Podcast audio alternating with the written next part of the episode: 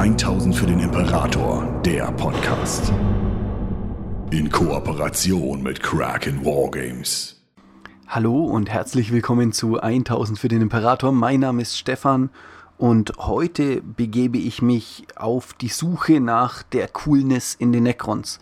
Das ist gar nicht so schwer, aber ich hoffe zumindest, dass ich euch hier einige neue Erkenntnisse oder vielleicht auch neue Blickwinkel auf die Necrons als Rasse und als ja, Fraktion im Warhammer 40k Universum bieten kann.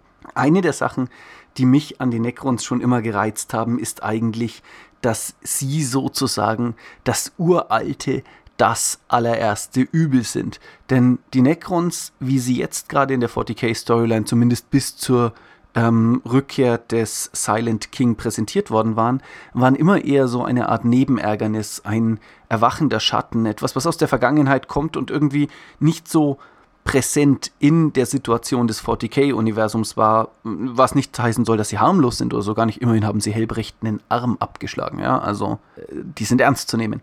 Aber was ich eigentlich sagen will, ist, die Necrons sind das erste Übel.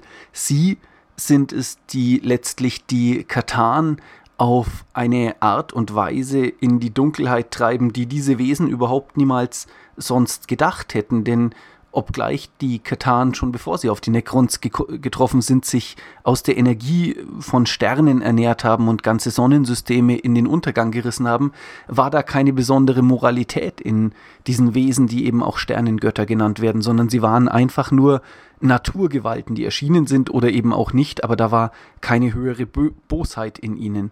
Die Necrons aber sind es, die diese Bosheit letztlich in ihrer Verzweiflung wecken, denn ihre Situation und die Tatsache, dass sie auf Planeten groß geworden sind oder ja, aufwachsen mussten, die ihr Genom derartig durch Strahlung zersetzt hat, dass sie letztlich in ihrer ganzen Existenz nichts anderes als Leid und Schmerz und Tod und Vernichtung kennen, macht sie so dermaßen bitter, dass sie überhaupt nicht erkennen, dass sie mit ihren Handlungen nicht nur das Reich der Alten in irgendeiner Art und Weise schädigen könnten oder eben, wie es ihr erklärtes Ziel ist, dieses vernichten könnten und die Alten ja selbst zerstören und deren Schätze rauben, sondern dass sie die ganze Galaxis, so wie sie existiert, auf einen Weg der Zerstörung und der Zerrüttung senden, der so seinesgleichen sucht. Die Necrons als Fraktion sind es letztlich, die den Krieg im Himmel auslösen und die, oder den Krieg in den Himmeln und die somit, ja, letztlich den Warp derartigen Aufruhr bringen, aber die Alten, die auch keine Kriegsführung in dem Sinne gewohnt sind, dazu zwingen, Dienerrassen wie eben die, ne äh, die Orks oder die Eldar zu erschaffen. Und auf der anderen Seite natürlich auch den Warp mit einer derartigen Menge und Masse an Leid und Schmerz und Krieg zu überfluten, dass überhaupt die Chaosgötter sich erst herausbilden können, dass sie selbst in diesem Handeln eigentlich ja schon fast als Schrecken beginnen zurückzustehen. Denn wenn wir mal drauf schauen, was die Alten getan haben, um diesen Krieg zu gewinnen, dann ist da eben, wie gesagt, allerwenigstens das Erschaffen der Orks, das direkt auf eine Handlung der Necrons zurückgeht. Genauso ist natürlich auch das Bewusstwerden und das Verbinden der Katan mit der Necrodermis, das Erschaffen eines Feindes und eines uralten Übels, das man so sonst niemals im 40k-Universum gehabt hätte. Und Darin liegt natürlich innerhalb der Kultur der Necrons schon eine gewisse Berechtigung. Ihre Handlungen sind natürlich nicht entschuldbar, aber nachvollziehbar. Denn am Ende bitten sie ja die Alten nur darum, Gnade zu erfahren und ob diese überragenden und in der Genmanipulation völlig bewanderten Wesen ihnen nicht helfen könnten, ihre leidgeprüfte Existenz in irgendeiner Art und Weise zu verbessern. Und als die Alten ebenfalls aus ethisch völlig nachvollziehbaren Gründen dann sagen, nein, das machen wir nicht, wir mischen uns nicht in die Evolution jüngerer Rassen ein, das ist natürlich der Moment, wo die Necrons dann brechen und wo diese Kurzsichtigkeit einsetzt. Sie ist in vielen Ebenen schon vorher da, denn die Necrons als Rasse sind schon bösartig, bevor ihnen das widerfährt. Ihre ganze Kultur und der Ort, an dem sie aufwachsen, machen letztlich, dass es da überhaupt keine Option gibt, die anders als eine untereinander konkurrierende und sich gegen ähm, die eigenen Interessen richtende Rasse erschaffen könnte. Denn das Leid und der Schmerz, in dem die Necrons groß werden, fördert einfach diese Art von egoistischem Verhalten und Denken und Altruismus oder das gemeinsame Voranschreiten ist überhaupt nur so lange denkbar, wie ein externer Feind sie eint und sofort danach zerfleischen sie sich eigentlich wieder untereinander und wenden sich gegeneinander. Was da aber spannenderweise wieder drin steckt, und das ist ein Erzählelement, das finde ich auch bei den Primarchen ganz, ganz häufig vorkommt, ist, dass die Umgebung und die Planeten, auf denen die Bewohner des 40k-Universums aufwachsen, direkt prägt, was für Wesen sie eigentlich werden, inwiefern sie zum Wohl oder zum Weh der Galaxis beitragen. Und bei den Necrons fällt diese Entscheidung natürlich sehr, sehr krass aus. Aber ich glaube, langsam aber sicher könnte man eine Art Grund, ja, eine Art Grundsatz ähm, aufstellen, wenn man so will, der lautet, je schlimmer die Umgebung, in der du aufgewachsen, desto ähm, mehr wirst du das 40k-Universum in Leid und Tod und Schmerz stoßen aber vielleicht auch wieder nicht, ne? Wenn wir an Sanguinius denken, Baal Secundus ist ein richtig, richtig übler Weltstrahlungswüste und alles. Und Sanguinius wird trotzdem zum Engel des Imperators und zu der letzten Hoffnung einer schwindenden Menschheit, bis er halt von Horus erstochen wird. Ähm, ja, genau, aber am Ende ist, denke ich, ähm, das einmal das sehr, sehr coole an den Necrons, dass auf sie sozusagen alle Storylines im 40k-Universum zurückgehen. Und wenn man mal drüber nachdenkt, wie klein eigentlich dann dieses Problem angefangen hat, wie extrem lo lokal begrenzt und zu was für einer Welle an Krieg und umfassender Zerstörung sich das eigentlich ausgeweitet hat, das ähm, ja, begeistert mich sehr an den Necrons, dass sozusagen sie auch vielleicht neben den Elder die einzigen sind, die noch eine lebhafte und lebendige Erinnerung daran haben, wie eigentlich alles begann und mit welchen Entscheidungen eigentlich diese Abwärtsspirale, in der sich die Galaxis seit dem Krieg in den Himmeln befindet, eben äh, ja, begonnen hat. Auf der anderen Seite, was ich persönlich ziemlich cool finde, aber das ist ein äh, persönliche, persönlicher Geschmack, muss ich sagen, ist, ich mag diesen ähm, Move, den sie da gemacht haben. Die Idee zu sagen, okay, alles klar, wir haben den Krieg in den Himmeln irgendwie gewonnen, vielleicht, keine Ahnung. Äh, zwar sind wir jetzt überhaupt keine lebenden Wesen und haben keine Seelen mehr und äh, bestehen nur noch aus Nekrodermis und dem vagen Flackern eines Bewusstseins, aber wir haben alle besiegt bis auf die Elder, die wir jetzt auch auf die Schnelle gar nicht klein kriegen würden. Also graben wir uns einfach mal für äh, ein paar Jahrtausende ein und schauen dann mal und verlassen uns quasi völlig drauf, dass sich die Völker der Galaxis ohne die Führung der Alten schon von selbst zerfleischen werden. Das mag ich als ein Motiv einfach deswegen sehr, sehr gerne, weil es so, so eine Nonchalance in sich trägt. Ne? Ein, hey, es muss nicht heute sein und es muss nicht morgen sein. Es reicht für mich persönlich als Necron, wenn ich pff, keine Ahnung, die Galaxis in ein paar Jahrtausenden re regiere. Und wenn die Situation jetzt eben nicht passend für mich ist, dann äh, werde ich zurückkehren, wenn sie passend ist.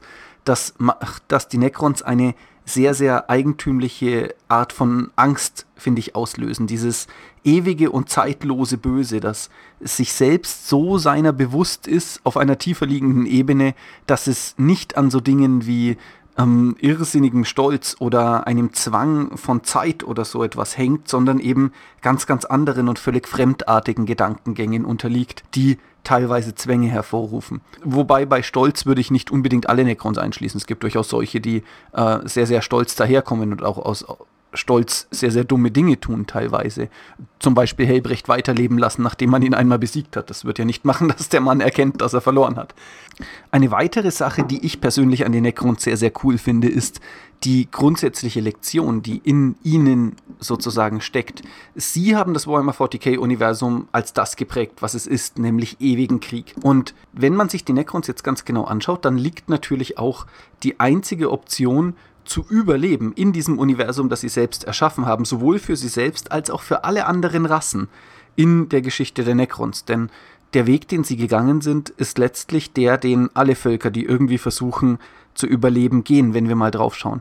Sie geben unfassbar große, riesige Teile ihrer selbst auf, nämlich im Falle der Necrons ihre Seelen und ihre Körper und behalten nur noch ihr Bewusstsein und dann eben Körper aus diesem äh, Necrodermis-Metall.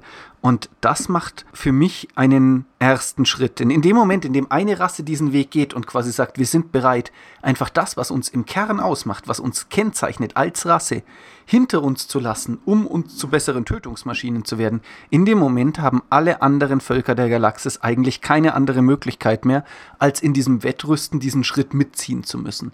Und Natürlich kommt es bei ganz, ganz vielen Rassen dann erst verspätet oder später, aber der, die Degeneration der Kork zu den Orks, ähm, die Tatsache, dass die Elder in weiten, weiten Teilen sogar so weit gehen, dass sie ihre Seelen nicht mehr in den Warp gehen lassen, sondern eben in Seelensteinen und Unendlichkeitsmatrizen fangen müssen, dass sie aber gleichzeitig durchaus bereit sind, diese mühsam geretteten Seelen in Form von Wraith-Konstrukten dann doch wieder in die Schlacht zu schicken, sobald es so möglich ist. Die Disziplin, mit der die Elder jede Form von Freude und von, ja, gesellschaftlicher Glückseligkeit sozusagen hinter sich lassen, nur um weiter existieren zu können. Oder auch das simple Erschaffen von Space Marines und Skitari, also von augmentierten Menschen, deren erklärtes Ziel es ist, zu besseren Waffen und Kriegsgeräten zu werden. Das ist natürlich eine Sache, die mit dieser urbösen ersten Tat der Necrons beginnt. Denn in dem Moment, in dem die Gewalt- und Rüstungsspirale begonnen hat, kann sie quasi nicht mehr stoppen. Und deswegen steckt viel, viel mehr in dieser einen Tat für mich drin, dass die Necrons ihre Körper hinter sich gelassen haben, als nur der Untergang ihrer eigenen Rasse. Mit dieser Tat haben sie das 40k-Universum an sich auf einer körperlich-materiellen Ebene, für die Warp-Götter können sie jetzt nur am Rande was, ne? Ähm, einfach für immer dazu verdammt, dass je unmenschlicher und ja, sozusagen selbstaufopferischer eine Handlung ist, desto besser ist sie im Zuge des Überlebens der eigenen Rasse. Und dadurch nimmt man aber quasi die Seelen dieses Universums und zwingt sie in einen ewigen Zyklus von Leid, der einfach nicht aufhören kann, weil die Necrons eben damit begonnen haben. das ist für mich ein wahnsinnig spannender Aspekt, dass sie damit nicht nur das erste Übel sind, sondern auch Opfer ihrer eigenen Handlungen und sie selbst vielleicht diejenigen sind, die am Schluss jetzt auch am meisten darunter leiden. Denn die meisten Necrons haben viel, viel mehr als nur ihren Körper und ihre Seele verloren und dieses kleine Fünkchen Bewusstsein, das in den Necron-Kriegern noch drin ist, reicht längst nicht mehr, um überhaupt von so etwas wie Existenz oder Leben sprechen zu können. Damit werden sie auf der einen Seite zu tragischen Gestalten, auf der anderen Seite zu Auslösern dieses ähm, ja, Universums voller Leid und Schmerz und Tod. Und für mich persönlich ist das natürlich was, was macht, dass ich sie dann eigentlich wieder sehr, sehr gerne auf dem Spieltisch auch sehe, weil eben diese Tragik, die sie dann immer begleitet, und ich finde gerade bei den Necrons hat man auch in den Modellen, in ihrer gebückten Haltung, in diesen riesigen Augen, die irgendwie gleichzeitig bedrohlich und traurig wirken, im ganzen Design der Rasse, eine Majestät und eine Melancholie, die sich abwechseln und die sich irgendwie die Waage halten, was mich persönlich sehr, sehr glücklich macht, wenn ich das so sehe, weil es eben ein wunderschöner erzählerischer Trope ist, der auch eben, ja, das 40k-Universum wieder so ein Stück weit tiefer und epischer macht in seiner Geschichte und vor allem auch tragischer. Der letzte Teil, der mir wirklich gut taugt, ist, dass die Necrons an den Katan eine für mich persönlich sehr befriedigende Rache genommen haben und diese Wesen einfach in ihre Einzelteile zerrissen, jetzt als Energieantriebe und Sklaven der Necrons dienen und dieser dieser Weg äh, des Abstiegs, auf den die Katan die Necron gebracht haben und die äh,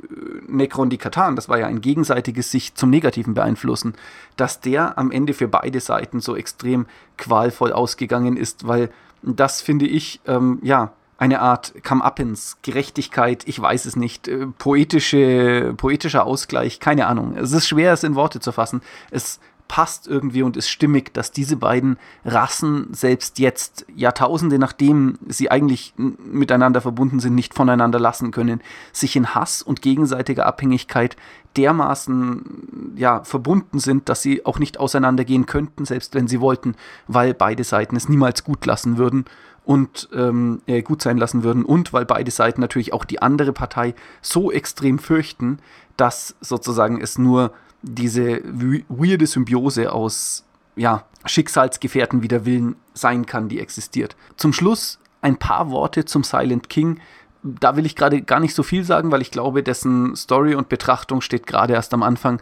Aber für mich persönlich ist eine Entität, die sozusagen der Imperator der Necrons, das ähm, eine Entität auf Augenhöhe mit dem Imperator, die eben kein Chaosgott ist, sondern ein echtes, existierendes, in Anführungszeichen atmendes, lebendes Wesen, sofern das ein Necron eben sein kann, existiert und dieses Wesen da draußen ist und über das Schicksal der Welt nachdenkt und sich selbst ins Exil begeben hat nach seinem großen Kampf, spiegelt den Imperator natürlich in einigen Teilen und in anderen nicht. Ne? Der Imperator hat jetzt, was das Exil angeht, nicht unbedingt äh, da, ja, keine Ahnung, eine freiwillige Handlung vollzogen, aber beide Wesen haben sich sozusagen aus dem großen Konflikt entfernt und treten zunehmend wieder in den Fokus dieses, dieser Situation mit dem psionischen Erwachen, mit der zunehmenden Bedrohung der Tyranniden des Chaos und dergleichen mehr.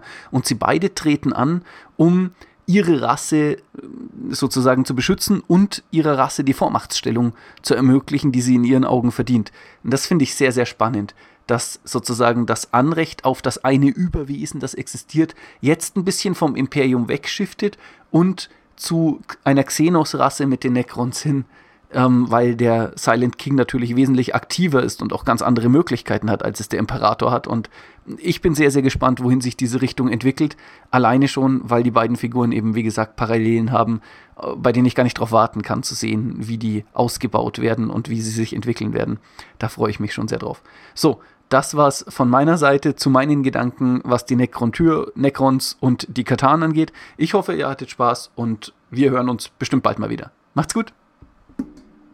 1000 für den Imperator, der Podcast. Besucht uns auf YouTube für die neuesten Beiträge, Videos und Battle Reports. 1000 für den Imperator ist ein inoffizielles Fanprojekt und wird in keiner Weise von Games Workshop unterstützt.